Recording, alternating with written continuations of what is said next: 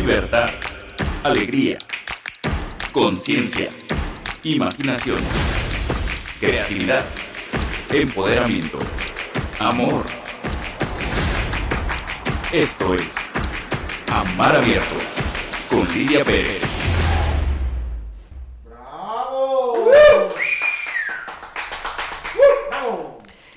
En verdad que estas son fechas tan llenas de intensidad, tan llenas de emoción y, a veces también llenas de, de tensión, ¿por qué no? Pero este día vamos a hablar en Amar Abierto de un tema central. Tú sabes que Amar Abierto es una propuesta orientada a comprender la esencia misma de lo que permite de verdad expandir nuestra naturaleza humana, sentir profundamente el amor de manera de poder experimentarlo y compartirlo con libertad, sin los viejos patrones de ataduras, controles, eh, chantajes, manipulaciones, en fin.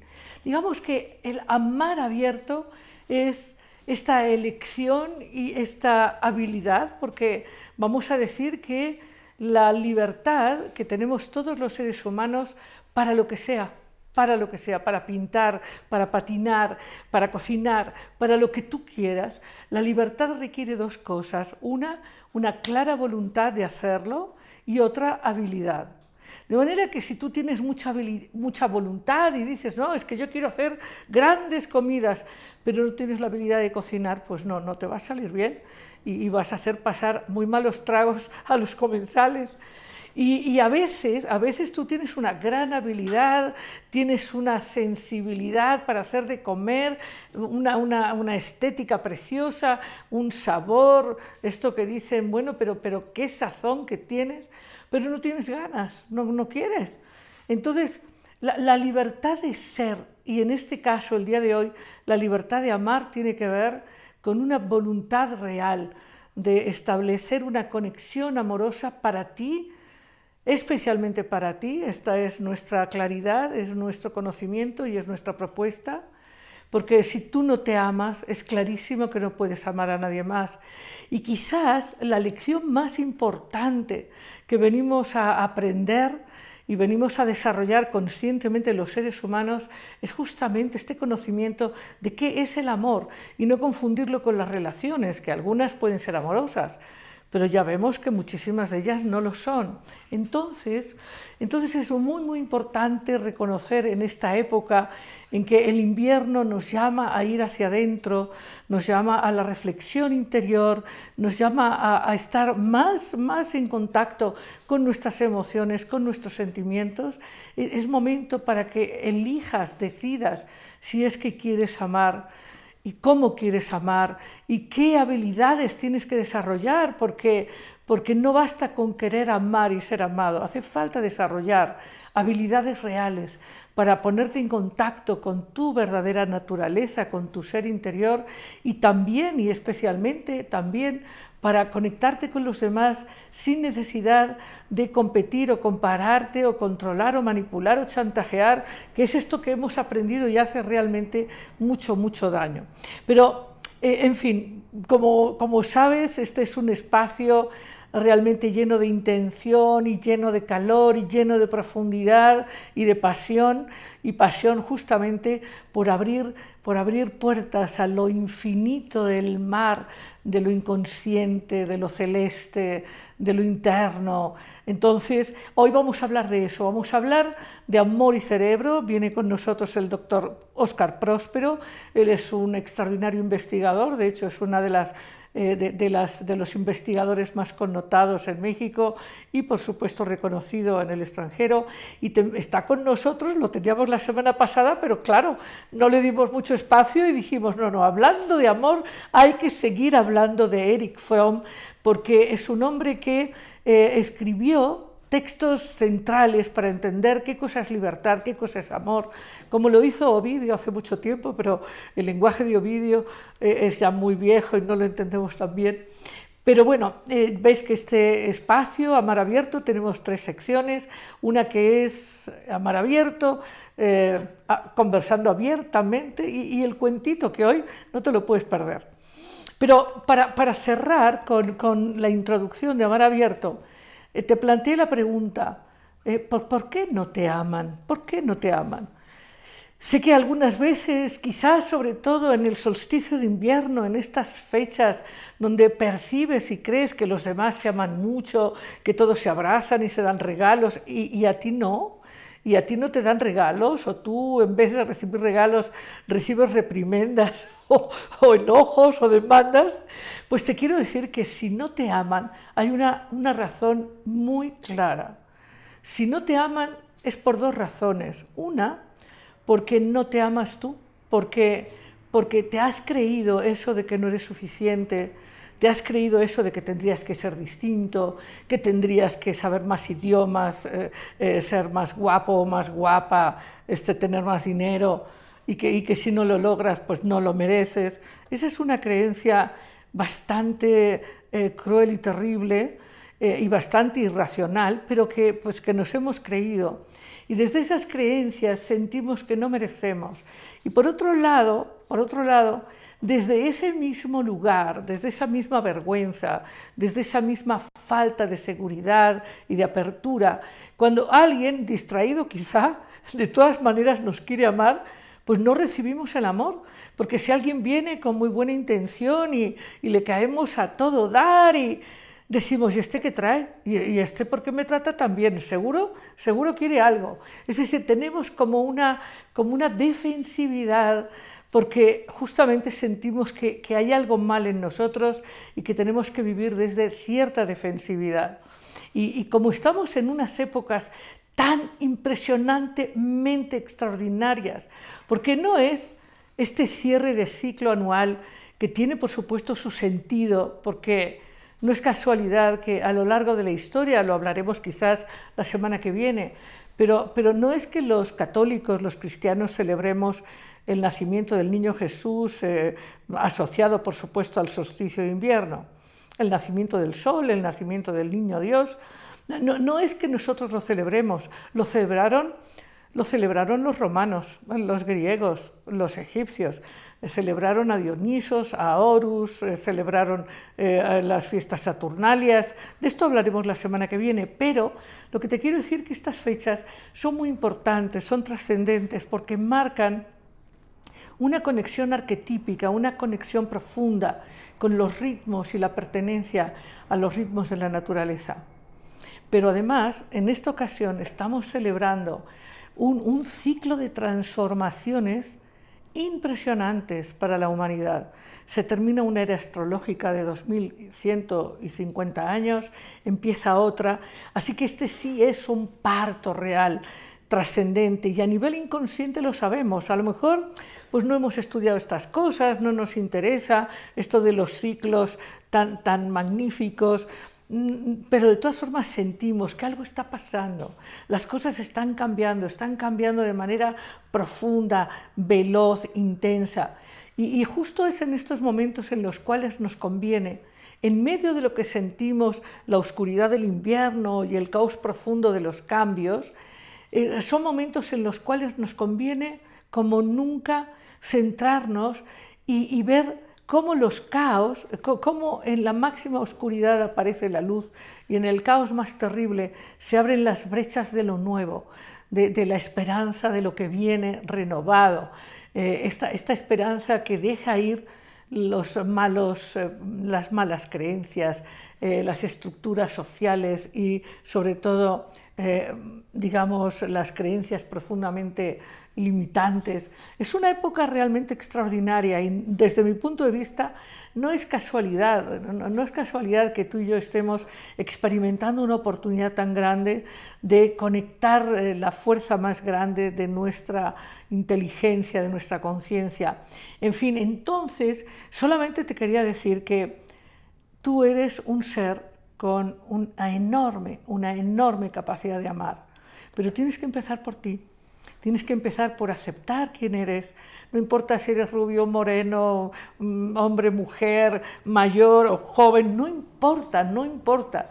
Lo verdaderamente esencial, esencial es tu propia luz. Y tienes que empezar a reconocerte como un ser con impacto, un ser con significado, alguien que con su presencia está formando parte de una gran, gran, gran aventura, la aventura de la generación de nuevas maneras de ser, de mirar, de crear, de amar y, tu presencia es importante. Así que ama quien eres, ama tu momento y vas a ver que cuando lo hagas recibirás con mucha más facilidad el amor de otros.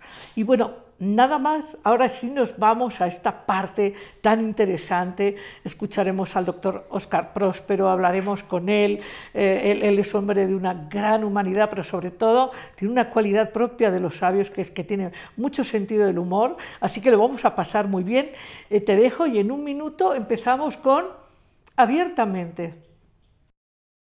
Hola, hola, hola, hola, aquí estamos y estamos, ya sabes, con este gozo que da el, conversar abiertamente con, gente admirada, querida, eh, en estas conversaciones en donde no hay tabús, donde se puede hablar de verdad con profundidad, con claridad, sin evasiones. Doctor Oscar Próspero, quiero recordarte, él es, psiquiatra, es, psicólogo, es investigador y es un, intelectual con alma, de los que nos hacen falta. Muchísimas gracias. Doctor Oscar Próspero, bienvenido. Gracias por invitarme, ya que estamos en esta reunión para hablar de amor y cerebro. No me digas doctor ahorita frente a tu público, por favor. Yo soy Oscar porque somos amigos desde hace tiempo, con mucho cariño, ¿no es cierto? Sí, es muy cierto. Muy bien, pues qué, qué, bueno que me invitas y gracias por poner a Eric Fromm, a pesar de que eh, habían abordado algún tema antes con él, digamos. Claro, la semana pasada, pero hablamos tú y yo y dijimos, no, es que, es que Eric Fromm tiene que estar, de claro, nuevo, claro. ¿no? Porque, porque es tanto su impacto sobre este tema, sí. ¿no? Entonces, claro, yo me, o sea, hoy lo dije solo de pasada, teníamos Eric Fromm, pero tú Exacto, me claro. ayudas a recordar. Definitivamente, y, y, te comentaba fuera de, fuera de escena que les decía yo, aparte de mi grupo, ¿verdad? Este, un personaje importante que, pues por sus actos prosociales y por tal vez un acto muy pasional, este, se ha recordado en la historia y todo eso, que podamos invocarlo desde el más allá. Y buscaron, se metieron en el internet y todo eso, y finalmente uno me dijo, es que por un acto pasional, por amor, nadie pasa la historia. ¿Cómo no? ¿Eh? Diotima, la, maestra de Platón. Y hay muchos más. Diotima, tenemos que hablar de Teotima. okay. Oye, oye, y hablando, hablando de cosas curiosas, de impactos en el cerebro, ¿te acuerdas de Aspasia? Aspasia, que, que, bueno, que, que, llegó al juicio eh, con un abrigo y desnuda y que abrió su belleza y que ahí ya le perdonaron. Te perdono todo. ¿Cómo, hay, ¿Cómo también hay con la belleza una forma de, de, de, mover a los cerebros? Pero claro, claro. Si no, por menos Darwin le dedicó una buena parte de sus escritos, ¿verdad? A, a, a decir que justamente la belleza física que él le llamó epigamia, ¿sí? Este, pues determina muchas cosas. Pero me gustó... ¿Y entonces, qué, entonces qué hacemos los que necesitamos? No, no, pero es que me gustó mucho su definición de belleza. Belleza es aquel que tiene todas las características para estar adaptado a su medio. Eso es belleza. Ajá, ajá, ah, ¿Qué te parece? Ah, ¿Verdad? Ah, ah, o sea, podemos ponernos el diploma. Absolutamente. Así de que no te hagas la chiquita. ¿eh? Pero bueno, eh, el amor yo creo que es un tema que bueno que me invitaste, digo, porque me gusta el tema y, por compartir contigo, pero el amor, eh, primer punto, déjame decirte, creo que una buena cantidad de las personas cuando habla de amor encuentra que está hablando de alguna debilidad. ¿Sí? Puesto que ama se siente débil, puesto que ama se siente vulnerable. ¿Sí? Lo están abusando, pero porque es un tonto, porque está enamorado. ¿Verdad? Entonces, mucha gente lo asocia con debilidad. Cuando es la fortaleza. Máxima. Máxima, de acuerdo. Claro, pero estarás de acuerdo conmigo que la gente confunde el amor con relaciones de dependencia. Bueno, claro, sí, tiene razón. Hay, hay, hay, hay momentos en que la gente confunde muchas cosas, ¿verdad? Confundimos. Absolutamente, perfecto. Qué bueno que, que, me corriges en ese sentido. Pero la verdad es de que viendo eh, la- esta emoción tan importante, ¿verdad? Que le llamamos amor y que tal vez la palabra es la que confunde y hace que la gente eh, confundamos eh, esa emoción. En realidad, cuando nos referimos exactamente a esa parte amatoria que fortalece el vínculo entre las personas, fortalece el cerebro, fortalece eso que en mi grupo le llamamos las redes extracorticales, ¿verdad? En este momento que estamos hablando tú y yo, haciendo el contacto visual y comentando un tema que a los dos nos interesa, estamos fortaleciendo el vínculo y vamos a decir, con una graduación que va de cierto nivel a un máximo, esto también es amor. Totalmente. Y eso sería interesante compartirlo con todos los que nos escuchan y nos ven. Sí. Y que además queremos que también escriban y participen y inviten amigos, ya saben. ¿Qué opinan del amor, verdad? ¿O cómo lo han ¿Qué- vivido? Exacto, ¿qué, qué, qué es lo que perciben del amor y cómo lo han vivido? Y efectivamente, tú estás diciendo algo que, que es, que es un tema que cada día me interesa más. Es el tema de mi vida, Claro. doctor Próspero. Tendría que ser el tema de la vida de cualquiera. Lo De- aborde como lo aborde. Desde niña, ya ves que mi primer libro se llamó Para que te amen. ¿Por qué? Porque para mí fue una incógnita muy grande desde niña.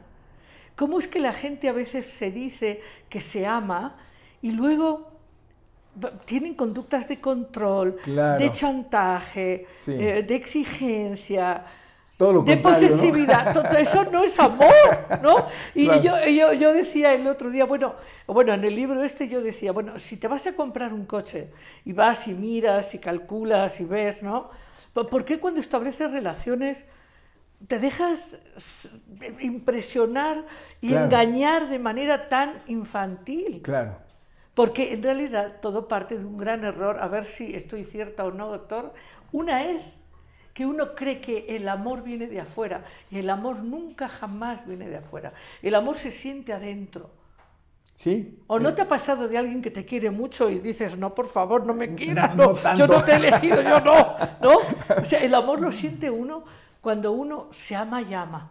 Sí, definitivamente, claro. Por lo menos hay un componente muy fuerte desde el interior, ¿verdad? Si no, de otra manera no fluye, no se, no se fortalece ese, ese vínculo. Pero la pregunta que hacías haces antes y que además eh, en la introducción al tema, pues lo dijiste muy claramente, ¿verdad? Incluso se lo, se lo preguntaste, eh, yo diría que muy valientemente a tu público, ¿verdad? Y es, este, si no te aman, ¿por qué no te aman? ¿No? Y, y- y en este contexto lo que digo es, ¿será que conforme vamos creciendo nos van enseñando a no amarnos? Totalmente. ¿Verdad? Totalmente. Nos enseñan, nuestro mundo está basado en la defensividad. Y en avergonzarnos de, nuestras, totalmente. de nuestros recursos, ¿verdad? Totalmente. Yo crecí oyendo a mi madre decirme, por ejemplo, si decía yo, este, "Eh, eh, es que fuimos al cine yo y mis amigos. Yo, el burro primero, ¿verdad? Es decir, está fuera de la cortesía decir yo. Y con eso ya me devaluó, ¿verdad? Entonces, esa espontaneidad con que lo dije ya fue muy criticada. Y como niño, pues uno lo admite muy profundamente, ¿verdad? Entonces, Claro. poco a poco uno se va dando cuenta que la autenticidad de uno siempre ha sido cuestionada. ¿No? No puedo estar más de acuerdo. Y No entonces, puedo estar más de acuerdo. y entonces ¿cómo es posible que uno se apersone y, y diga, soy una persona amable, en el sentido de ser es. amada, ¿verdad? Sí. Soy una persona amable. Soy, soy, soy honesta, soy responsable, eh, tengo buenos sentimientos. Soy leal, soy cortés, ¿verdad? Así es. No tienes nada que temer. Exacto. Pero, pero, pero la, la honestidad eh, eh, muchas veces se confunde con agresión, con arrogancia. Dinos un ejemplo. Eh, por ejemplo, alguien que llega a una reunión y dice, qué bien me ha ido hoy, he tenido una suerte magnífica, Claro. bueno, me siento de... vi-". Bueno, Exacto. ¿y este qué se cree? Exacto. ¿Qué se cree? ¿No? O sea, Qué arrogante, ¿no? Claro, que si llega y dice, me ha ido mal, acabo de tener, me, acaba, me acaban de poner un cepo en el coche y acabo de perder no sé qué. Ya solo falta que me lluevan Pobrecito. sapos, ¿no? Así es.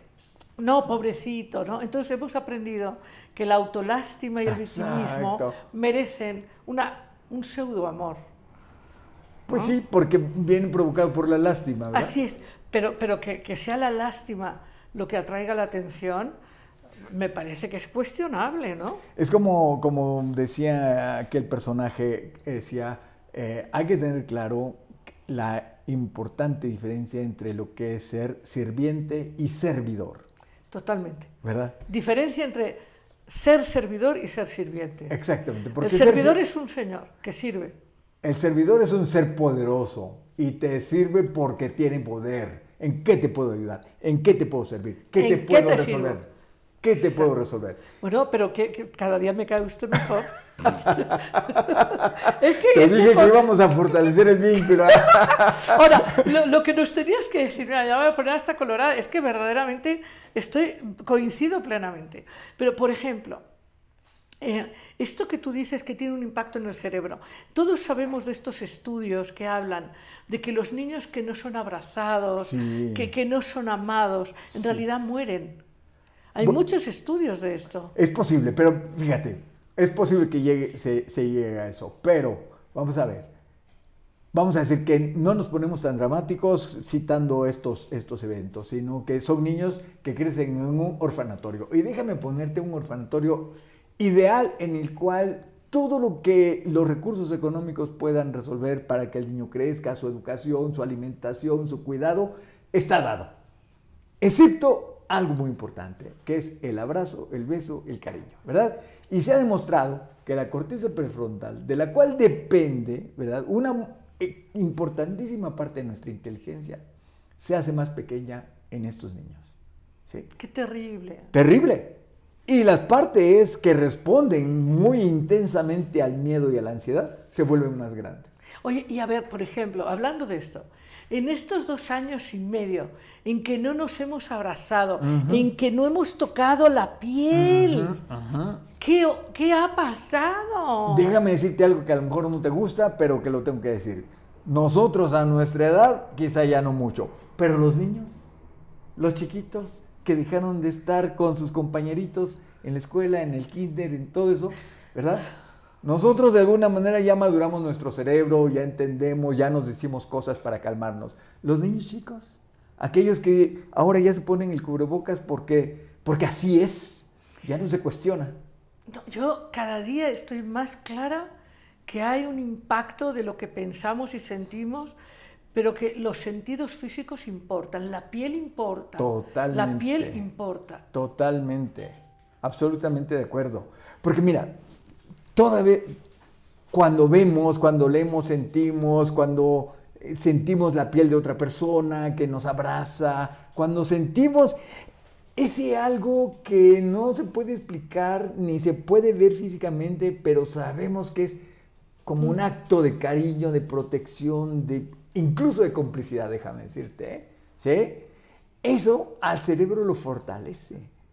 Hay sinaptización, hay crecimiento. Bueno, hay- quiero invitar a la gente a que vean Sí. un webinar sobre el tema del perdón Fantástico. que va a salir en la próxima semana, en donde yo, yo planteo un asunto. Eh, eh, creo que un problema gravísimo es vivir en dependencia, es decir, vivir pensando que otro se tiene que hacer cargo de nuestras necesidades y de nuestra felicidad. ¿no? de nuestra felicidad, en esta fantasía de que va a ser eh, o el jefe que me lo va a resolver, o la pareja, o el padre, o el hijo, en fin. Y luego está esta confusión, que creo que es muy grave, en donde confundimos el proceso de individuación con un proceso de, de independencia en donde no podemos, no tenemos conexión real con la comunidad. Por ejemplo, la gente que dice, pues es mi vida, pues yo lo hago solo, eso es, es imposible, nada haces solo, porque las tortillas que te comes tienen que ver con un señor que sembró el maíz. O sea, la vida es totalmente intrincada. Entonces yo creo que esta interdependencia adulta, donde nadie hace daño a nadie y todos son responsables, es fundamental recuperar porque nuestras sociedades están cada vez más aisladas, la gente cada vez está más sola, tú vas a ciudades del mundo y la gente camina enloquecida como si fuera un gran manicomio, la gente va sola con su taza, con su celular. Y ahora hablando con sus es, audífonos y sus... En donde aparentemente tienen un vínculo con alguien porque están hablando con alguien o viendo un video. No, no, ahí no, hay piel, exacto, ahí no hay, no hay dolor siquiera. No hay, exacto, no hay compromiso. Bueno, el tema del dolor, ¿cómo el dolor une? ¿no? Sí, obvio. El, el amor une, pero el dolor también, ¿no? Sí, absolutamente. Pero pero esta capacidad de, de, de, comprometerse con otro en una experiencia de expansión de conciencia, de construcción de una X realidad, esto que llamamos comunidad consciente. Sí, sí, definitivamente. Porque mira, hay estadísticas que nos han mostrado que aquellas personas que abusan de los alimentos eh, toda su vida, eh, como grupo, ¿verdad? Reducen su probabilidad de morir a la edad que les tocaría un 20%. Aquellas que fuman, como un 30%. Aquellas que abusan del alcohol, eh, como un 45%. Pero aquellas que viven solas, la reducen un 70%. Es decir, los que viven solos mueren antes. Porque este vínculo afectivo humano es, eh, no es nuevo, ¿verdad? Los estudios antropológicos han demostrado que el humano hace 200.000 años o tal vez atrás, pero lo menciono nada más así, muestran que el humano siempre ha vivido en grupo. ¿verdad? Y por lo tanto, siempre se ha podido desarrollar. Pero eso, pero vamos a ver, vamos a ver, doctor, porque pueden estarnos escuchando alguna persona que cree que no vive acompañada porque no tiene la pareja ideal. Sí. Y no estamos hablando de eso. Sí, no. O sea, vivir nada. acompañado no tiene nada que ver con vivir la historia esta historia fantasiosa de la pareja ideal, no. Una No. persona puede ser soltera Sí. y saberse parte de la comunidad humana. Absolutamente. Con el señor que vende la fruta y con la persona que da clases en no sé dónde, y, ¿no? Y con la perso- las personas que él ayuda. Así es. Eso, qué importante es eso. ¿no? Absolutamente. Cuando tú dijiste, cuando tú dijiste ser servidor y no sirviente. Exactamente. Qué importante es saber que la vida propia tiene una expresión de la propia fuerza, de la propia luz, del propio amor a través de acciones que benefician. Pero claro, las acciones prosociales no tienen comparación para un humano, ¿verdad? Una persona, y hay varios estudios que lo demuestran, que una persona que está entrando en un proceso depresivo y todo ello, se le conecta con una comunidad donde se, in- se involucre con actos prosociales y la depresión Se va. se va, ¿verdad? No estamos hablando de la depresión profunda, que esa requiere ya otro otro claro. Estamos con... Es- Esta, esta depresión ansiosa del sinsentido, del miedo al futuro, del nadie me quiere, ¿no? exacto. del nadie me quiere. Pues empieza tú a querer. Absolutamente. Empieza tú a querer. Claro. ¿no? Sí, de acuerdísimo. Ahora, ahora, no es fácil, no es fácil cuando la gente se siente como injustamente tratada por el destino, porque vivimos hoy en la fascinación de un mundo que muestra que lo ideal es tener una casa grande, un camionetón, eh, si es un hombre tiene que ser su novia un cuero, porque eso determina que él es un gran conquistador, si ella es guapa, éxito, él tiene que ser, bueno, magnate eh, petrolero, algo así, y, en- y- y- y vivimos en una fantasía. Es, es una ensoñación, es, es- es como una droga. Claro, claro. en, que- en donde si yo no tengo eso, entonces mi vida no es suficiente. El otro día hablaba con una preciosísima mujer, Sí. inteligente, guapa, exitosa profesionalmente, y me decía, es que no tengo pareja y no soy madre, entonces no soy nada, mi vida no tiene sentido. Y yo decía, pero ¿cómo puedes decir eso? Si eres una mujer preciosa y tanto que dar y que experimentar, pero la creencia, como tú dijiste al principio, desde niños eh, aprendemos de una manera muy receptiva que, que no está bien lo que somos, Exacto. que tenemos que ser algo que otros deciden. Exacto. En este caso, en una, a ver si me ayudas a, a comprenderlo mejor. Esta, esta sociedad profundamente chauvinista que, que funciona desde el yo más y mejor. Yo Sí. soy el que controlo. Y como soy Sí. el que controlo, yo te digo qué tienes que pensar, qué tienes que ser, qué tienes que hacer. Claro que sí. Es decir, mira, también para complementar eh, eh, eh, este comentario, vi una entrevista eh, a Jodie Foster, no sé si lo ubicas, sí, esta sí, sí. actriz famosísima y todo eso, y ella declara con toda la candidez del mundo, es que mis amigos me critican porque yo digo que no he triunfado en la vida. Jodie Foster Jodie Foster, claro. Ah. ¿Cómo dices eso? Exacto, entonces que nos dejas a los demás, ¿no? Pero esto es un, eh, eh, una exigencia, ¿verdad? De la perfección. El perfeccionismo, ¿verdad? Como generador de ansiedad, depresión, frustración, por lo menos. ¿no? Entonces lo que estás diciendo es, si yo no tengo, eh, si yo no tengo un, el iPhone más este, Moderno. moderno, reciente y todo eso, si no calzo los tenis de la marca tal y visto tal, entonces no he triunfado, entonces no soy nadie, ¿no? Y entonces vamos a ver que es tratar de convencer al público de que somos de éxito, aunque internamente más bien no nos sentimos de éxito.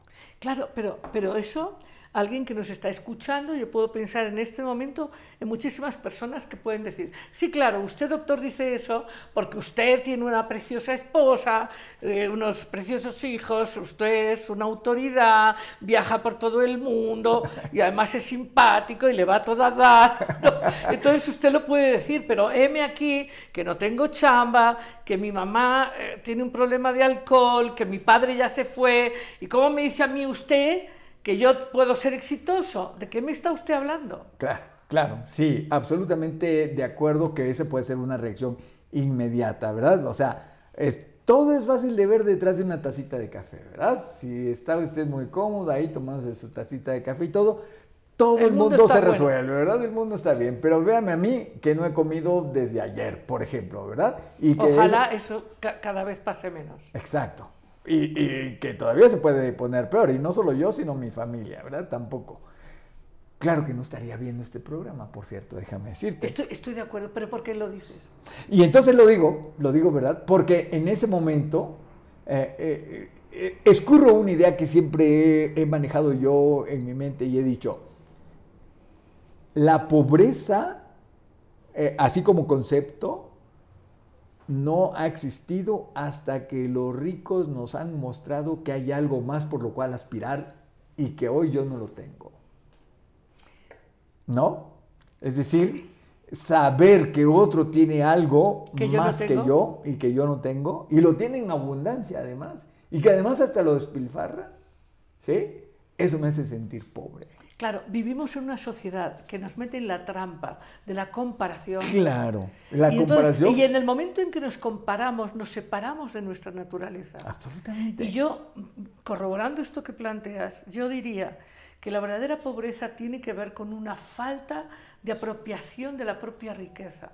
Exacto, sí. Porque, porque aún esa persona que yo planteo, que está desesperanzada, deprimida, yo, yo creo que, claro, una gran parte del problema es que está en la autolástima, en vez de ir vulnerablemente al vecino y decirle, vecino, compárteme unos frijoles. Claro.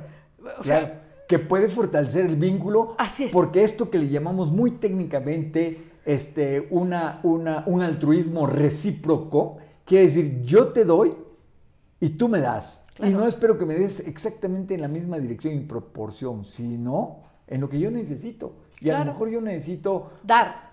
dar y, y tú recibir, pero a veces es al revés. Y lo que tú me das es a lo mejor algo que necesito. Por ejemplo, oye, fíjate que necesito que se cuelgue este cuadro acá y la verdad es que soy un, in- un inútil, pero tú se ve Sí, que eres hábil en eso, ¿no? Claro. Pero yo, mano. pero yo incluso voy más allá en el sentido de, eh, para, para que las personas experimentemos el don de servir, el don de dar, que es, es el del mayor significado. Incluso las, las profesiones más satisfactorias son aquellas en las cuales uno puede servir y puede uno medir el impacto de la propia presencia, la propia dedicación. Pero entonces cuando alguien quiere manifestar lo mejor de sí, necesita que otro lo reciba. Sí, sí, porque no es suficiente con querer dar. Es necesario que el otro esté dispuesto a recibir. Así es. Y ahí voy a invocar a nuestro invitado del más allá, porque Venga. voy a decir que él propuso, cuando una persona considera que dar es una virtud, entonces está mal. Porque una virtud siempre requiere de sacrificio. No debe uno dar cuando uno siente que pierde. Solo debe dar cuando uno siente que al dar crece. Claro, Y eso me fascina. claro, claro, pero como lo dijiste no me, no me sonó. Dilo, ¿por qué? No, no, no, no entendí. Es que como lo formulaste, Sí. Tú- Es decir, dar como una virtud. Él lo propone así. Estoy Sí, casi usando sí. pa- sus palabras. Él dice, una virtud siempre requiere de un sacrificio. Eh, sí, pero, pero, sí, pero, pero eso no es una mirada, eh, es una mirada vieja esa. O sea, da- dar es la ¿Estás en expansión. desacuerdo con lo de la No, virtud? no, no, no, no, no, no. Lo que quiero decir es que tienes razón y tiene razón eh, Fromm, Fromm. en que cuando uno da, uno crece. Si No hay siempre que crece se puede dar. Claro, es decir, cuando alguien se esfuerza y entonces eso se vuelve codependiente y terrible. Es un poco, y, y- y lo quiero traer aquí a, a la conversación, porque se vuelve este modelo de, de las viejas, eh, digamos, eh, las viejas visiones de la caridad que para ser buenas necesitan que haya pobres Claro. que es un mecanismo compensatorio, codependiente y destructivo. Terrible, terrible. Terrible. Entonces ahí, ahí son matices importantes. Es decir, cuando la persona al dar simplemente es quien es y el otro recibir es quien es, donde no hay más, menos, donde yo soy más porque te doy y tú eres menos porque recibes, que ese es también un gran problema. La falta de vulnerabilidad en ser quienes somos sin más, porque como tú decías, yo te puedo dar esto que tengo, pero tú me das esto que tienes. Claro. ¿Y qué vale más? Nada vale más. Pues sí, no hay ayuda pequeña, ¿verdad? Totalmente. Pero bueno, mi punto, pues, y que estoy de acuerdo con Fromm, es que hay gente que lo, encuentra un sacrificio el dar, encuentra un sacrificio el ayudar, ¿verdad? Y entonces, si esa es tu situación, lo mejor es que no lo hagas. Exacto, totalmente. Porque cuando das sin querer, te vas llenando de enojo Exacto. y lo vas a cobrar. Exacto, ahí Y está. se va a volver cruel. Ahí está el punto de Fromm. Por ejemplo, lo, exacto, claro, lo entiendo perfecto. Eh, solo no entendí una manera. este, La manera en que yo lo Sí, fraseé. pero, pero, pero, pero efectivamente hay, hay padres o madres que en su falta de maduración sienten una carga, un sacrificio, y entonces claro que le, le enchufan a los hijos una deuda Claro. moral, yo por ti no fui al cine, yo por ti no dormí, yo He por ti. oído eso, sí. Y- y- y la generación de deuda es terrible. Ah, terrible. Y además el hijo crece con la necesidad de devolver algo, ni siquiera porque realmente lo quiera dar, sino porque Por siente que es una obligación filial obedecer ese mandato, ¿no? Qué terrible, ¿no? Horroroso. Ahora, hablando de esto, de esto que, que- que tú dices tan importante, es decir, nuestras acciones no solo tienen un impacto en el mundo exterior y en los otros, tienen impacto en nuestro cerebro. Ah, total. Por lo total. tanto, tienen, cerebro, tienen impacto en, en la capacidad de reorganizar todo nuestro sistema biológico. Sí, sí. Hay una parte del cerebro que le llamamos el sistema de motivación y de recompensa. Es ese que se activa desde cuando te estás comiendo un chocolatito y dices qué sabroso chocolate, ¿verdad? Hasta cuando ves a, a una persona muy querida, mamá, papá, hermanos, qué sé yo, hijos, los que tengan, y ah, qué maravilla tenerlo aquí conmigo y todo eso, ¿verdad? Entonces, ese sistema se activa y nos hace sentir esa sensación subjetiva de, de gratitud, de placer, de, de- de emoción, ¿verdad? El dar, cuando una persona da con toda la intención de beneficiar al otro, se le prende intensamente ese sistema, ¿verdad? Entonces, lo que ya está obteniendo es una gratificación interna Inmediata. inmediata. sin necesidad de recompensa. Pues por cierto, a mí me gustaría, yo sé que a ti también saber qué piensan quienes nos Ah, están escuchando. absolutamente, claro. ¿Qué, qué pregunta les harías? Pues justamente cómo han vivido el amor ellos. Si, si creen que el amor, déjame, déjame persona- personificarlo, si el amor ha sido generoso con ellos o ellas, ¿verdad? Si creen que han tenido, se han disfrutado una relación, aunque sea temporal, pero que sea bidireccional, que se hayan sentido queridos, que, se, que hayan tenido ese placer de querer. Claro, o sea, ¿quién te ha querido? ¿A quién has querido tú? Exacto, así de simple. Ahora, en general te darás bueno, creo que en general la gente que no se siente querida eh, ti- tiene dificultad para querer. Definitivamente. Porque si no se siente querida, ¿verdad? Quiere decir que, valga, valga mi, mi expresión, que no debería ser así, pero es la que se me ocurrió, algo un desperfecto está teniendo él mismo adentro, ¿verdad? Entonces, si no se siente querida, se siente incapaz de ofrecer amor, porque ya lo decía yo un poquito antes, mucha gente vive el amor como una debilidad. Y si ya de por sí no se siente querida porque no tiene los elementos para ser amada, mucho menos va a querer demostrarlo. Claro. Pero no solamente eso, tú misma lo dijiste, se va a llenar de rencor, se va a llenar de ira y sus manifestaciones de interacción siempre van a ir plagadas de defensividad. De defensividad. Ahí está. Bueno, ¿Verdad? entonces, ¿Qué pregunta vamos a hacer? no, yo, yo ahora voy a preguntar, voy a Eso. preguntar. A ver si pregunto bien. Bien. A ver, entonces, digamos que eh, ex- experimentar el amor interno Ujú. y experimentar el amor por el otro no tiene que ser un amor romántico, erótico, un Sí, amor ¿no? de amistad, Sí, de reconocimiento filial. filial, ¿no? Sí. Este- este- estos amores que decían los griegos de filia, de ágape, Sí, ¿no? exactamente. Entonces, entonces, si uno, digamos, está como abierto a darse cuenta que en realidad la vida, la vida es una expresión de amor. Sí. la luz, ¿no? el Sí. movimiento de Sí, todos los seres. Ahí hay un espacio que, que es para todos, digamos, es como si todos tuviéramos ya, independientemente de hipotecas y fantasías, todos ya tenemos una gran casa, Sí. ¿no? Muy grande. La, la casa más grande, podríamos decir, salir a la calle y decir, la casa más grande la tengo yo. Eso. ¿Y cuál es? El planeta. Exacto. Más que te Soy invitado. ciudadano de la Tierra. ¿no? Exacto. Entonces, te- tenemos muchas cosas que están mostrando, bueno, una forma de vida que, que- que nos entrega, ¿no? Nos entrega caricia, cuidado. Sí. Así que todos recibimos amor. Eh. Claro, no personalizado como quisiéramos o como dicen las revistas, no, es que yo lo que quiero es que a mí me quiera Brad Pitt, que venga mañana, ¿no? A mí me, me- Sean Connery, por ejemplo. Es verdad, lástima Este, que a él sí ya eh, te vas a tardar en verlo de nuevo. híjole, ¿no? O, o cómo se llama Robert De Niro. Mira nada más, eres ambiciosa. Oye, oye, y Robert Redford. O sea, A sus ochenta y tantos años, no sé si has visto esa película reciente que hizo, el tipo se ve completo, qué barbaridad. sí, ¿cómo le hacen, verdad? ¿Será que entonces mantiene muy bien su cerebro? Eh, seguro, por la Oye, fo- forma en oye, que... y hablando, hablando de una actividad que, que me parece preciosa y que hacemos muy poco en esta época que se llama jugar. Ajá. ¿No produce un efecto Pero en el cerebro? total, hay, hay ese, ese famoso libro de Hitson, o cómo se llamaba, estoy pronunciando mal su apellido, pero se llama Homo Ludens, El Homo Ludens, claro. ¿verdad? Claro, claro. Y él eh, eh, ahí propone, bueno, pues el humano nació para jugar. Una de las actividades más serias que ejecuta el humano es el juego. Porque cuando tú estás en un juego, digamos, de esos profesionales, ¿verdad? Fútbol, el que sea, o lo- si rompes una regla, vas para afuera.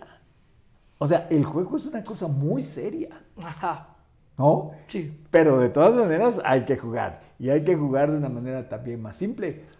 Claro, pero, pero y estos juegos de mesa, estos juegos Claro. los cuales te puedes, ¿verdad?, introducir en, en un universo, ¿no? Sí. Pasan las horas y, y es, hasta, di- es divertido hasta perder, sí, claro. ¿no? Pero fíjate que eso, eh, y- y- en un momento que dijiste algo, a mí me pareció que no me checaba completamente. Porque por lo que estamos viviendo con nuestras nuevas generaciones. ¿No es cierto? El juego ese de la oca o de jugar sí. con los dados, Dados, y sí. todo, todo eso, eso ya, ya no existe. Mira, hace un par de años antes de pandemia más bien, fui a un bazar de estos que ponen en, en- en días de muertos, ¿verdad? Aquí en la Ciudad de México. Y ahí eh, vendían cosas muy, muy, muy tradicionales y vendían uno de estos este, valeros, Ah, ¿verdad? Y entonces yo agarré uno y lo empecé a jugar, ¿sí? Porque de niño, pues yo, yo- jugaba eso. Y se me acercaron como tres niños, ¿verdad? Como de aproximadamente 10 años de edad. Y me dijeron, ¿y eso qué es? Y le dije, mira, este es un valero y se juega así y todo eso. Y estaban fascinados y dice, ¿puedo hacerlo yo? Pues claro que puedes hacerlo. Terminaron haciendo que la madre les comprara un valero a esos tres niños, ¿verdad? Y casi, casi que me lo agradece la señora que lo vende. Pero el punto aquí es de que los juegos han cambiado. Eso no quiere decir que sean menos eficientes para el fortalecimiento de las estrategias del cerebro. Oye, pero por ejemplo, tú que hablabas del juego de la oca, Sí. que yo he jugado cantidad de veces y te tengo ahora un juego de la oca porque ahora hay marcas que vuelven a reeditar estos juegos y demás. Y se, se remite a un juego hindú muy antiguo que se llama el juego de lila o el juego de lila. Mira, en donde en realidad lo que uno vive en el juego Ajá. es un espejo de las infinitas posibilidades de la experiencia humana. fíjate. ¿No? Ya ves que el juego de la oca, pues puedes correr mucho, y, Sí. pero luego te puedes caer en un pozo, Sí, o luego claro. puedes ¿no? tener que volver A atrás. la- y caes a un calabozo o alguna cosa así, que, ¿no? que- que es interesante porque te remite a una forma de vulnerabilidad, de humildad. Y, yo creo que a nivel inconsciente estos juegos expresan cosas. Sí, Es como un jugar, el juego de la oca u otros juegos, es como estar en un estado de conciencia no ordinario. Ya te creo, sí, sí. ¿eh? No, no, uno está así, eh, con conciencia vigílica, eh, de vigilia, pero, pero un estado que es como un- de una ensoñación, donde hay imágenes que te caen de una manera diferente. Porque fíjate, hay que preguntarnos quién se lo inventó y cómo lo inventó, cuál fue, qué lo llevó. A lo mejor fue una serie de sabios o a lo mejor fue una serie de gente aburrida, pero con experiencia de vida. Como cuentan las leyendas del ajedrez, ¿verdad? Claro. ¿No? Oye, por cierto, tú te sabes esto que, que es impresionante. ¿Te, cuesta, ¿Te acuerdas de este hombre que interpelado por el rey de qué, qué premio quería, este hombre dijo Oh, yo, claro, yo quiero un grano de un grano trigo. de arroz? De trigo, creo yo. ¿Ah, sí? Bueno, en fin. no yo quiero un importa. grano de trigo multiplicado en cada casilla Por del el doble, tablero. ¿verdad? Ajá. En el uno quiero uno, en el dos quiero dos, en el otro quiero cuatro, Así ocho, es, dieciséis, seis. treinta y dos, sesenta y cuatro. Y, que- y pero ¿cómo llegas tú a comprender que al final del juego no hay suficiente arroz en el reino para pagar? Para pagar. Porque el rey dice, y le dan otro par de sacos adicionales. Exacto, claro. El rey dice, bueno, este pide muy poco, este solo quiere un poco de arroz, vale, vale. Y resulta que luego no hay arroz en el reino para pagar. Absolutamente no. Exacto. Estas paradojas matemáticas Y fantásticas, y ¿no es cierto? fantásticas. Que me parece que nos las estamos perdiendo, o tengo la impresión, ¿verdad? Porque a pesar de que no estoy en contra de los videojuegos ni nada de eso, porque demandan atención y entonces el cerebro se, se fortalece en procesos de atención y en toma de decisiones, porque me he asomado a algunos de esos juegos y hay mucha toma de decisiones, fortalece muchas cosas del cerebro, pero no para que le dediques todo tu tiempo, ¿verdad? Totalmente, porque tú acabas de decir algo muy importante que quiero que nos expliques más, porque nuestro tema es amor y Sí, cerebro, sí. y es que los vínculos no solamente son gratos o, o desafiantes a veces, pero expansivos siempre, Sí. no, no solo pues, nos hacen crecer como humanos, sino que, sino que además fortalecen el cerebro. Claro que sí. En- Entonces, pues tenemos que empezar, dejar de jugar tanto con máquinas y empezar a dar abrazos por ahí. Pero sí, mira, desde, desde ese juego que, que ahorita se, se me olvida cómo se llama, pero hay que perseguir a la persona y cuando lo tocas, él es el que está, ahora él, él es el que tiene que perseguir. Creo que quemado se llama, ¿cómo? At- quemados o atrapados, roña. roña. ¡Ah, ah, ah, ah, ah! ¡Qué interesante! Pero es interesantísimo porque tienes que ir a tocar al otro. ¡Qué interesante! Oye, ese no me lo conozco, lo tengo que aprender. ¿Ves? Ya lo quieres jugar, Yo ¿eh? ya lo quiero jugar.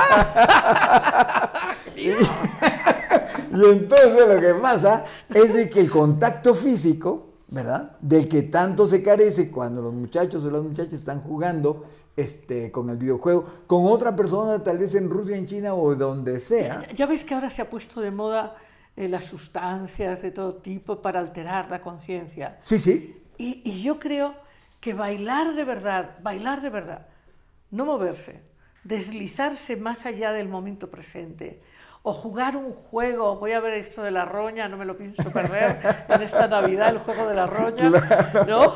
Sí. Entonces, yo creo que eso es fantástico. Aprender que la vida es un sueño también. Sí. El mundo de la vigilia también es un sueño. Ey, pues sí, ¿te acuerdas del el, el sabio chino que decía anoche soñé que era una mariposa, ¿no? Y hoy que me despierto, no sé si soy un hombre que soñó que era una mariposa o Una soy una mariposa. Que soño que soy un hombre. Exacto, ¿verdad? Entonces, así como lo estás diciendo, pues es bidireccional. A veces tenemos Ahora- duda de que ahora- esto ahora, esté ocurriendo. Todo esto que estás diciendo tiene, tiene su correlato en los laboratorios con los que trabajas. Absolutamente. Explica eso al, al auditorio. Bueno, mira, desde, por ejemplo, las cosas que se hacen en- con humanos en, en laboratorios, en, eh, con humanos voluntarios. Luego la gente se empieza a imaginar que se les hace cosas horribles. No, en este caso lo que estamos hablando es, por ejemplo, cuando, cuando un científico entrena a una persona, un voluntario, que quieren que cuando se duerma y empiece a soñar, estar consciente de que está soñando y entonces maneje su sueño como quiera, como una realidad alterada, Pero presente. pero presente. Bueno, este ya ves tú que es un don chamánico impresionante. Absolutamente, ¿verdad? Pero ah. que además se puede entrenar. Totalmente. Ahora, ahora, ¿qué pasa si nosotros entendiéramos, como el chinito, que, que- que la vida es sueño de un lado y del otro, Sí. y que así como puedes gobernar tus sueños oníricos y liberar una gran cantidad de energía Sí. imaginativa, afectiva y tal, Sí. ¿qué pasaría si entendiéramos que nuestra vida de vigilia es otro sueño en donde también podemos intervenir? Ah, mira nada más lo que acabas de decir. Sí, en la que también podemos intervenir. Es que mucha gente la damos por hecho, de que No. estamos interviniendo. Y tienes razón, no se puede dar por hecho. Porque muchas veces, fíjate, yo asisto a un congreso, a uno de los tantos que asisto, eh, en el que asisten, eh, la última vez que fui antes de pandemia, asistieron 37 mil y pico, ¿verdad? 37 mil asistentes. Pero hay un break para lunch, ¿verdad?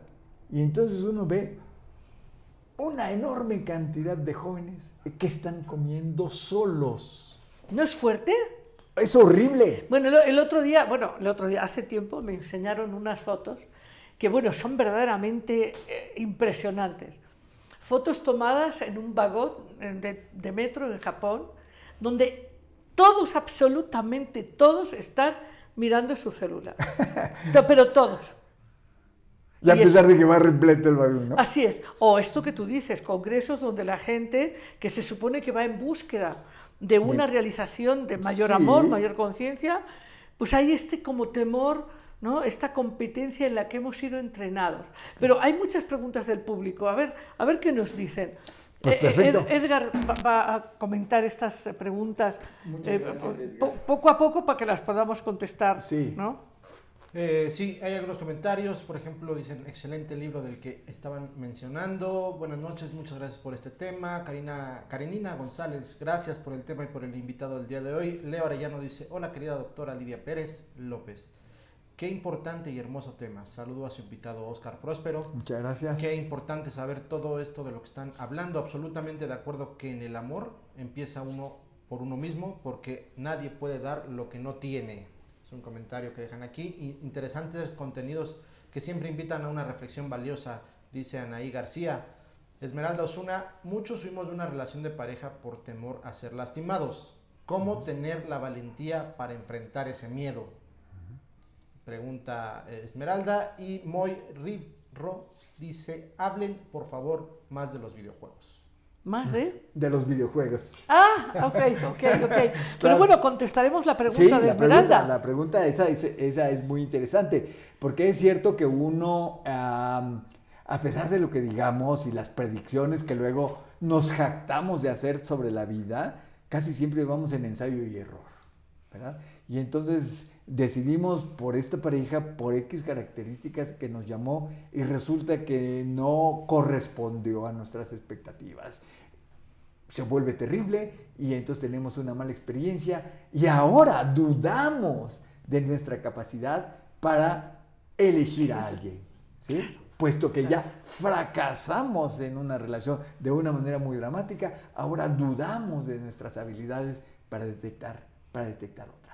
Pero en este, en este amar abierto, ¿verdad? No queda más que aventarse al mar. Así es. No queda más que aventarse al mar. Y saber reconocer. Y si uno se equivoca, pues a rectificar rápido. De acuerdísimo. Y lo ideal es no, no equivocarse tanto. Yo creo, yo creo que si uno madura y se ama, uno ya no se vuelve a equivocar tanto, ¿no? O por lo menos eh, admitir que se ha equivocado. Claro. Que también eso nos enseña a avergonzarnos del error, como que si no contribuyera a fortalecernos, Totalmente. a generar eh, el camino al éxito. Cualquiera que sea como le llamen la gente éxito, ¿verdad? Porque cada uno tiene su concepto personal. Pero el error contribuye. Es como los silencios en la música, ¿verdad? Los silencios también tienen su elemento dentro de la música. Su impacto enorme. Su impacto. Qué bien que me corriges con esa palabra, porque era la que hubiera usado. Pero entonces, es necesario que diga, Oye, ¿qué, qué fortalece más el cerebro? ¿Las relaciones de pareja o la amistad? ah, Ah, sí, ya. sí. Mira cómo lo pusiste, ¿eh? Es que, es que, fíjate, las amistades son más duraderas, eh, eh, globalmente hablando, que las relaciones de pareja, ¿verdad? Eso no quiere decir que no haya relaciones de pareja muy duraderas, ¿sí? Eh, nada más que algunas son cuestionables. Eh, duraron porque, porque se soportaron, duraron porque, porque no tenían a dónde más ir. A, a veces se cuestionan esas cosas. Sin embargo, la amistad frecuentemente es más genuina en el sentido de expresión, en el sentido. Yo, yo creo que el secreto está en que son más independientes. Es posible Y, también, ento- y claro. entonces no hay tanta necesidad de juzgar porque uno no depende del amigo. Entonces, si el amigo se viste bien, se viste mal, come bien, come mal, uno lo acepta. Y se va a su casa a se va a su casa tranquilo. En cambio, la pareja duerme junto a uno, ¿no? No, hombre, no. Si la pareja come ajo, pues eso ya. Eso genera una dificultad vivencial enorme. Hay que levantar la almohada si no ahí tiene guardado algo.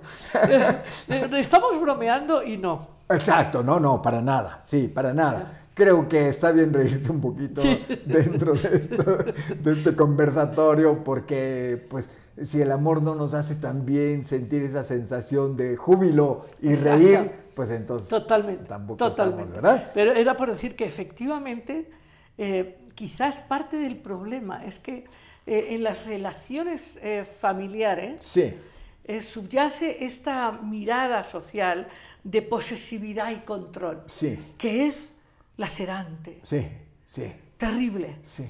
Este condicionamiento de que si eres algo mío, entonces ya no tienes derecho a pensar, sentir y hacer nada que yo no apruebe. Exacto, Uf. exacto, exacto. Y eso no solamente es que se le imponga a uno un pensamiento, me voy a poner así como que si yo fuera el hijo, digamos, y no solo se le impone un pensamiento, sino que tiene uno que desechar el propio, Así es. que es donde tiene uno su Claro. autenticidad. Claro, es como si decir, bueno, para ser querido tengo que dejar de ser yo. Exacto. Entonces ya no eres tú querido. Y qué vergüenza no ser yo en todo caso, ¿no? Así es, qué dolor. Qué dolor. Qué dolor no ser aceptado por quien yo soy. Entonces, a ver, eh, he escuchado comentarios de, de- de esta, de esta calidad y, y que me los han compartido, ¿verdad? Y es, es que mi mamá piensa que ese hombre es demasiado para mí. ¿Qué? ¿Ah, sí? ¡Oh! ¿No? Esa mamá Exacto. hay que revisarla. Exacto. Pero si fuera una entre los 7.500 millones de habitantes que tenemos en el planeta, bueno, tranquilos, ¿verdad? Pero no. Uno se escucha esas ¿No hay cosas. envidia de la madre en ese comentario? Pudiera ser, pero lo- yo lo estoy tratando de generalizar, que sí hay comentarios de evaluadores sobre la autenticidad de la persona, ¿verdad? ¿Quién soy yo para juzgar que esta persona no es suficientemente valiosa como para tener esa, esa pareja? Bueno, y volviendo a Eric Fromm y honrando su presencia Sí. en esta propuesta del arte de amar y del miedo a la libertad, Sí. ¿cómo hay una relación entre ser libre para poder amar también? Oh, claro, claro, claro. Porque, eh, porque Podríamos cuando- decir que los sometidos no aman, de entrada. ¿Está bien?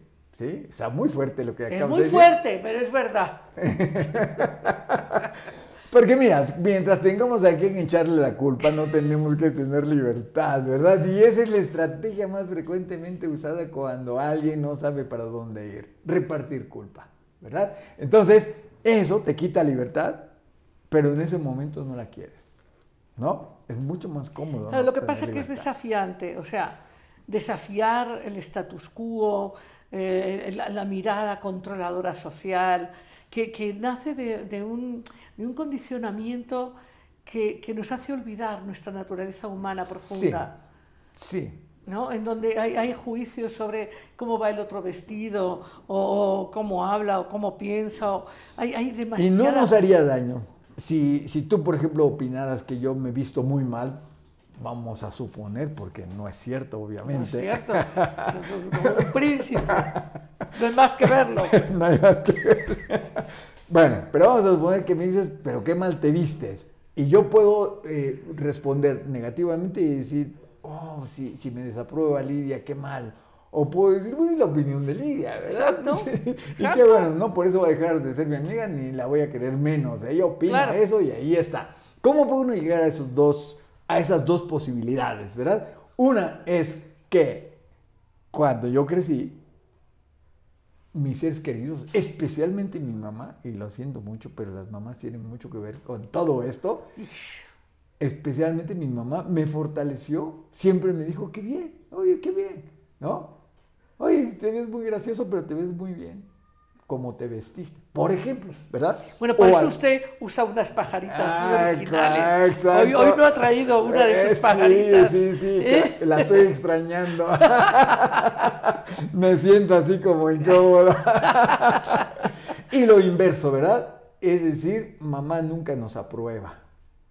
Y ahí vamos, y ahí vamos reconociendo que nuestra expresión siempre está cuestionada, ¿verdad? Siempre tenemos el peligro de no gustar.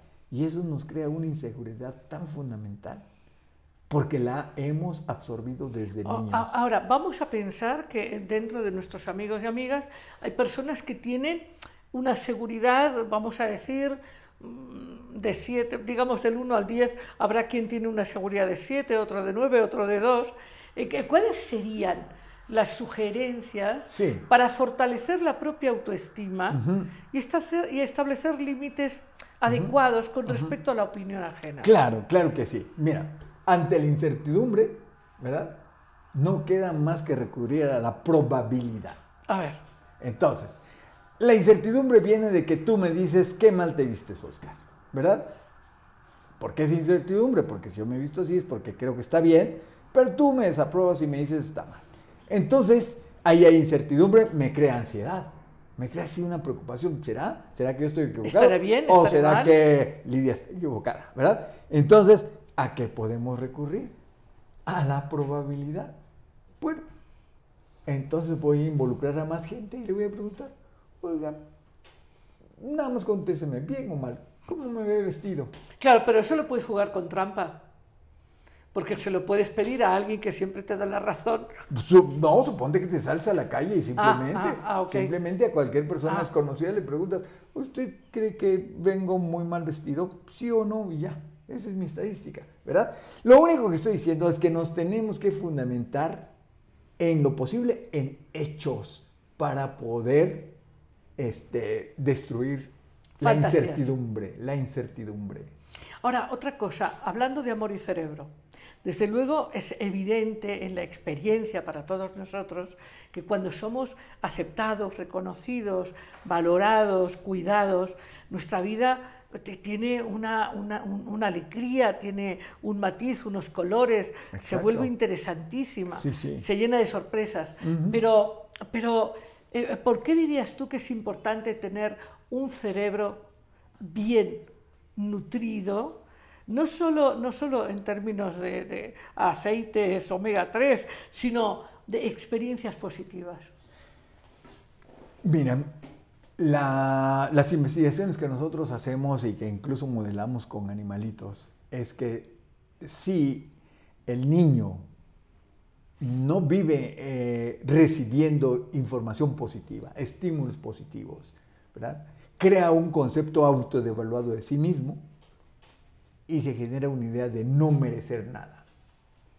¿sí? Casi, casi todo lo recibe por gracia del Espíritu Santo o por este, porque la gente es buena y le da, pero no se lo merece. Y eso no es una manera de vivir. Esa manera no se puede vivir. La gente sufre y frecuentemente, porque tengo que mencionarlo, porque en ese contexto yo lo veo, y la gente entonces empieza, empieza a recurrir a sustancias de abuso, a Terrible. drogas, ¿verdad? Porque, porque esos activan este sistema que yo ya mencionaba más temprano, que se activa con la alegría, con el gusto, con la convivencia y todo ello. Bueno, también las drogas lo activan, ¿verdad? Entonces ese shortcut es el, como se dice, la, el camino cortito para tener temporalmente esa sensación de gratificación. Porque además el cerebro es muy listo y dice, yo no quiero una gratificación tan falsa como la que me da una droga, yo quiero la verdadera. Claro, claro. La que me da la sonrisa de la otra persona, el, abrazo, genuino y cariñoso de los que me rodean. Entonces, ese es el que quiero, dice el cerebro. Con la droga, pues sí, sí respondo, pero ya no voy a responder más adelante. ¿No es cierto? Entonces, es muy importante que nosotros recibamos la aceptación de nuestro grupo. Algunas veces yo me he atrevido a sugerirle a algunas personas, si allí no te están reconociendo tus recursos, ese no es tu grupo. Así es, no es tu tribu. No es tu tribu, bien dicho. Esa no es tu tribu. Naciste en una tribu diferente. Así es. Por azares del destino naciste allí donde no, no cabes. No quiere decir que la abandones, pero tienes que buscar Así es, tienes que buscar tu tribu. verdaderas amistades. Absolutamente. Y lo que yo creo que sí es eh, fundamental de esto que, que, que, estás hablando es la importancia de hacer comunidad, porque las sociedades occidentales se están desmembrando ah, en un individualismo atroz que empobrece la calidad de vida de la gente, su cerebro, todo, sí, sí, todo, todo. Sí. Y entonces es necesario, ¿verdad?, que, esta, esta comunicación eh, aparezca. Y, la tienes que ir a buscar. Y, ante la prohibición de abrazar y de sonreír. Sí, claro, ¿verdad? Que no se Oye, porque, porque bueno, ya que no te abraces está una cosa, pero que ya ya no puedas ver la sonrisa de la gente, Es, es, un tema fuerte. Es muy fuerte y yo creo que vamos a ver sus resultados pronto. Estoy de acuerdo. Yo creo que vamos a ver resultados terribles. Yo por eso digo y siempre he dicho, eh, bueno, cuídate, sí, lo que quieras, pero a poco que puedas, claro. Te quitas la mascarilla y sonríes y abrazas a tu Eh, gente ah, cercana con seguridad y lo que tú quieras, pero pero, pero no, hay, no hay que vivir con esta sensación de la espada de Damocles en la espalda, vivir con miedo y con... Hay que, una cosa es la prudencia, otra cosa es el terror. Como decía tu, tu coterráneo antiguo Séneca, ¿verdad? Porque hasta donde entiendo era cordobés. Este, más vale vida plena que larga. ¿Verdad? Y Así como es. estás diciendo, el abrazo y todo eso, que eso me lleva a un riesgo. Bueno, si me cuido, el riesgo es menor. Claro. Siempre habrá riesgo, ¿verdad? Porque la vida es riesgo finalmente, ¿no? Claro, calculado. es decir, no- estamos llamando a la temeridad. No, no, estamos llamando a la conciencia y a la importancia del afecto humano. El afecto a la vida, el afecto a la planta, a la mascota, pero bueno, sobre todo a los seres humanos, Claro, ¿no? claro. Es- esta, esta capacidad de poder aceptar al otro, al diferente, también. Yo a mí lo que me Yo- yo- gustaría... esas consecuencias que tú adivinas, yo también, pero ¿cómo las visualizas? Una, eh, el resultado, de, sobre todo en los niños, de dos años. Sí, Estoy en contacto con una directora de escuela mu- muy, importante en Guadalajara, sí. eh, la señora Osuna, que eh, ella me decía, los niños están llegando con unos niveles de ansiedad tremendos, tremendos, hablando de experiencias ya concretas. ¿no? Claro, claro. Que tiene la vivencia ahí, ahí Así es, inmediatamente, ¿no? Así es. Pero ¿cómo, cómo visualizas tú Pues el mira, ya nada más con tremendo? decirte que las estadísticas nos muestran que el consumo de sustancias ha aumentado impresionantemente en estos dos años, mencionado redondo, este, de pandemia. ¿Verdad? Es decir, el humano es incapaz de, de- de mantenerse incólume ante el aislamiento. Tiene que recurrir a algo y, y desgraciadamente lo más fácil o una de las cosas más fáciles es el consumo de sustancias. La otra es eh, el juego, ¿verdad? Este, Claro, los videojuegos y adictivo. parte, que se torna adictivo y todo eso, ¿verdad? Que por cierto te decían que querías eh, que querían que hablaras más de videojuegos. ¿Qué pasa con los videojuegos y el cerebro? ¿Por qué se vuelven tan adictivos? Sí, eh, las tareas que, que- que ejecuta este, en un videojuego una persona son, son adictivas per se, es decir, todo el mundo las tenemos. Hay gente que es muy adicta al trabajo, hay gente que es muy adicta a analizar, hay gente que es muy adicta al menos a leer novelas y predecir en qué va a terminar, ¿verdad? Esa es una naturaleza que, que, tenemos. Entonces los jóvenes se empiezan, se ponen a jugar y además no juegan solos, ¿verdad? Juegan con grupos y hasta donde entiendo de cualquier nacionalidad no importa porque los videojuegos son universales ya. Y entonces se torna adictivo porque conforme van ganando es reforzante. Es reforzante ganar. ¿Verdad? Es reforzante en las condiciones que yo he visto que se dan los juegos, que es de violencia, de, de metralla, de patada, de sangre, de apuñalado, este, muchos de ellos, eh, este, es una imposición en contra del otro, ¿verdad? Y una liberación de la agresión guardada. Además, además, y eso resulta ser reforzante. De tal manera que ya sabemos que hay jóvenes que no se paran de ahí en 12, 14, 15 horas y, algunos hasta pañal usan para no pararse. Y ahora es una nueva causa de divorcio. Gente no tan joven ya. que se casan y, que se ponen a pues jugar. Pues ella por acá y, él, él, eh, con los videojuegos. Ah, mira. Así como, como Pensé que así se iban a pelear menos y no se iban a divorciar. Bueno, recomendaciones para esta Navidad.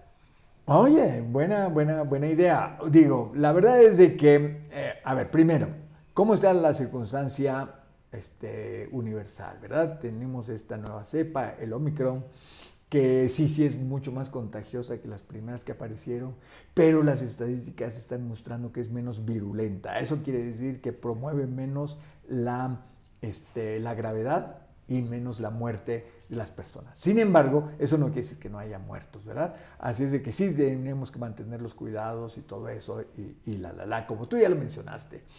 Dadas esas circunstancias, ¿verdad? Conservadas esas circunstancias, acercarse lo más posible. Así es, así es. Acercarse. Reírse. Oye, qué importante es la risa. Ah, claro que sí. Qué importante es la risa. Tenemos, tenemos que, que pedir al auditorio que nos recomienden películas de risa. claro. Pero claro. de risa, de, de risa Exacto, creativa. la provoque a uno espontáneamente, así, así es, ¿verdad? Así es, así es. Así es. Eso, eso, porque ciertamente también hemos visto en estudios cómo el sistema inmunológico se fortalece con la risa.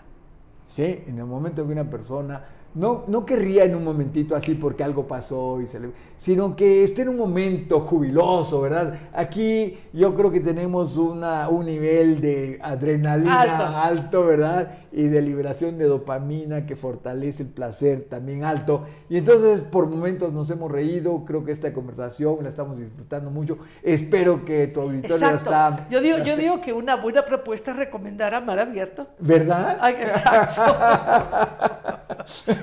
doctor, doctor. Sí. Este, tienen que regalar una suscripción a tu programa. To- Exacto. ¿Verdad? ¿Verdad? Eh, Y además siendo gratis, pues... Pueden pedir regalar varias Exacto. suscripciones. Mira, mira, es una... ¡Qué idea tan que, buena! Con que le des un like, con eso ya estás involucrado, ¿verdad? Exacto. ¿No? Claro. Porque siempre Bueno, van pues a deje- encontrar aquí un foro que les va a dejar animados.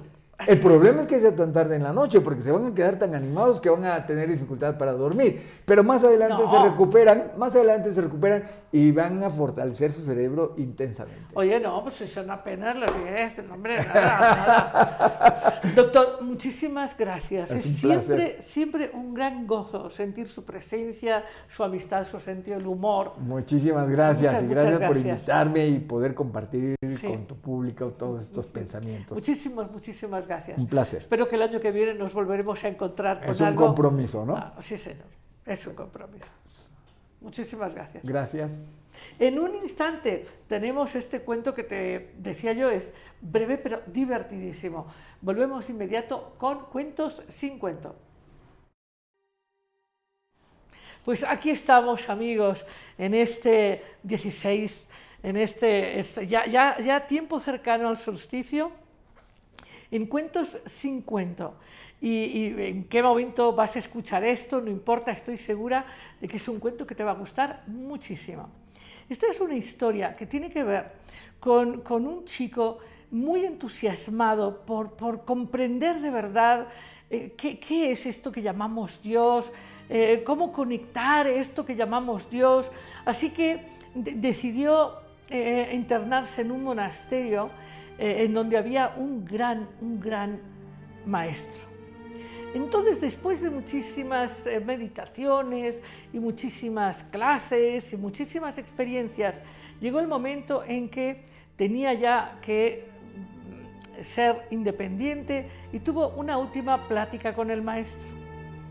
Y entonces eh, le dijo, bueno, maestro, yo ya estoy preparado. ¿Y qué me va usted a decir como lección final?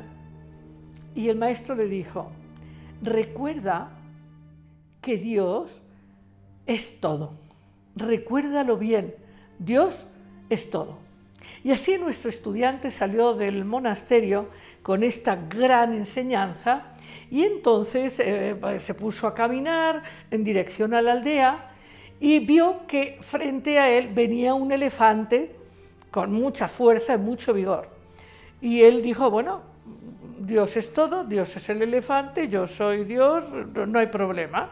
Pero el chico que guiaba al elefante le gritaba y le decía, Señor, apártese, apártese, lo vamos a arrollar. Y él decidió no hacer caso porque dijo, este chico no sabe que el elefante es Dios, que yo soy Dios, aquí no va a pasar nada. ¿Y qué creéis que pasó? Pues lo que tú ya te imaginas, que el elefante, eh, pues claro que lo pisó, le rompió varias costillas y, entonces efectivamente, pues él entró de nuevo en una enorme confusión. Y, claro, eh, viendo el semejante accidente, salió el maestro del convento y, y, él, que ya estaba muy adolorido, le dijo, pero, pero ¿por qué Dios me ha hecho esto? Y el maestro le dice, a ver, yo te dije que Dios es todo, pero también el muchacho que iba sobre el elefante. ¿Por qué elegiste no escucharlo? Y colorín colorado, este cuento se llama La comprensión de los tontos. Un gran abrazo.